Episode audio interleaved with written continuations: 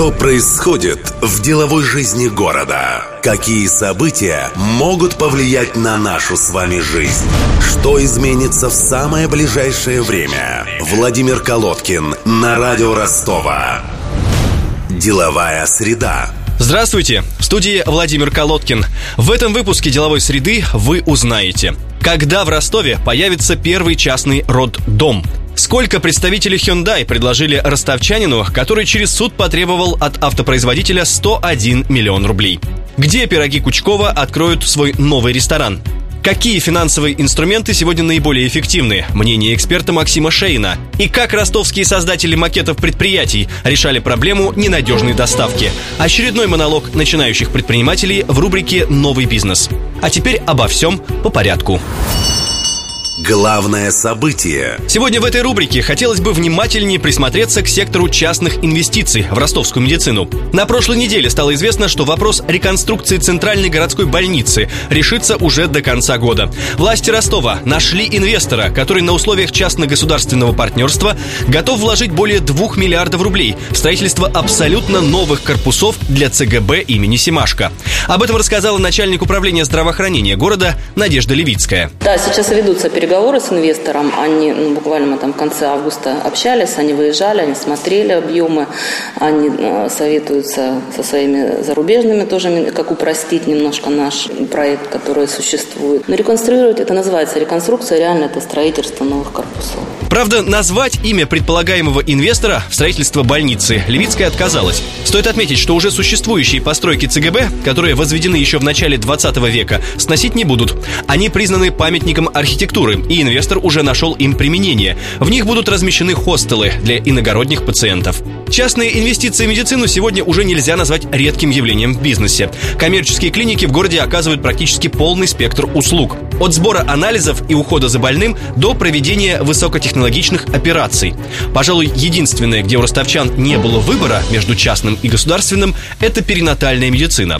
Однако уже в следующем году этот пробел будет заполнен. Компания 9 месяцев, дочка крупного строй-ритейлера HDM Юг, намерена открыть первый частный роддом в Ростове.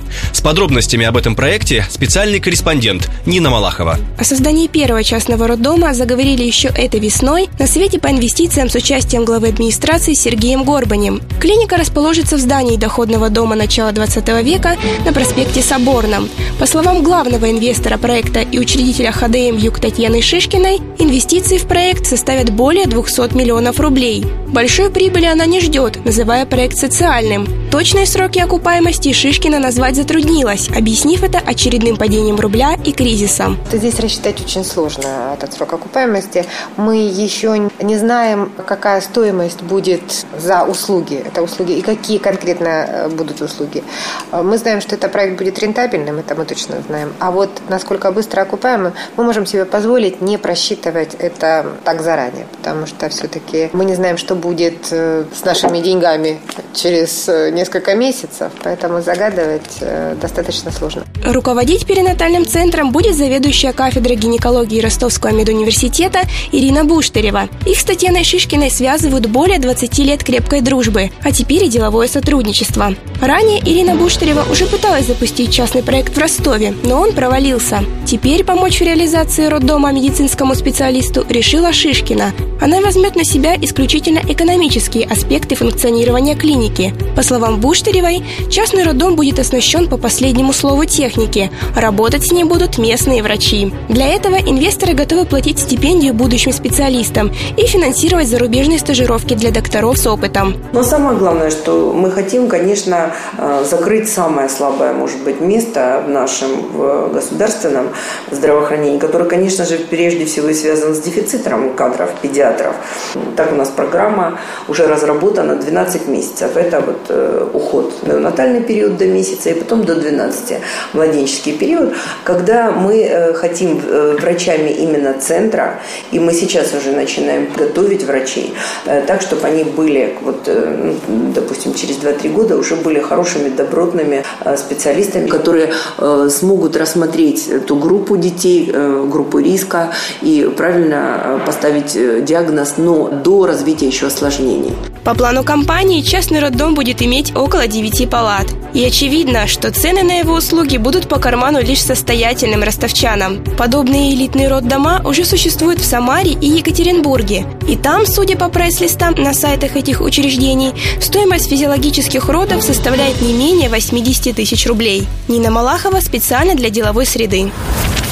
Мониторинг. На этой неделе премьер-министр Дмитрий Медведев подписал распоряжение о строительстве железной дороги в обход Украины по территории Ростовской области. Строительство двухпутной ЖД-ветки общего пользования Журавка-Миллерова обойдется бюджету России в 56 миллиардов рублей. Существующая между этими населенными пунктами железная дорога сейчас проходит по территории Украины. Создание нового пути будет осуществляться в рамках строительства новой железнодорожной линии Прохоровка, Журавка, Черткова, Батайск. Новая ветка пройдет по территории Воронежской области в Ростовскую. Распоряжение премьер-министра позволяет органам госвласти и местного самоуправления самостоятельно принимать решения о резервировании и изъятии земельных участков под строительство этого пути. Идея проложить железную дорогу на участке Журавка-Миллерова появилась после ухудшения отношений с Украиной в 2014 году.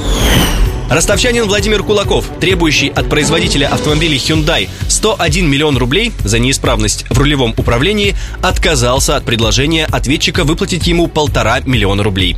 Об этом агентству РБК «Юг» сообщил представляющий интересы Кулакова в суде юрист Ростислав Рычанов. По его словам, телеграмму с таким предложением Владимир Кулаков получил несколько дней назад. Деловая среда уже сообщала о том, что ростовчанин судится с корейским производителем автомобилей из-за неисправности в рулевом управлении, обнаруженном вскоре после приобретения Hyundai i40. Владимир Кулаков требует выплатить его семье 101 миллион рублей, а также отозвать с российского рынка все автомобили Hyundai i40, которые, по его мнению, представляют опасность для жизни. Компания «Иннова» планирует завершить строительство завода по производству стеновых материалов в Ростовской области до конца этого года. Об этом сообщила пресс-служба администрации Октябрьского района. На предприятии будет производиться силикатный кирпич и керамический камень. Мощность завода составит 50 миллионов единиц продукции в год. Объем инвестиций 300 миллионов рублей. Строительство кирпичного завода в Октябрьском районе ведется с 2012 года.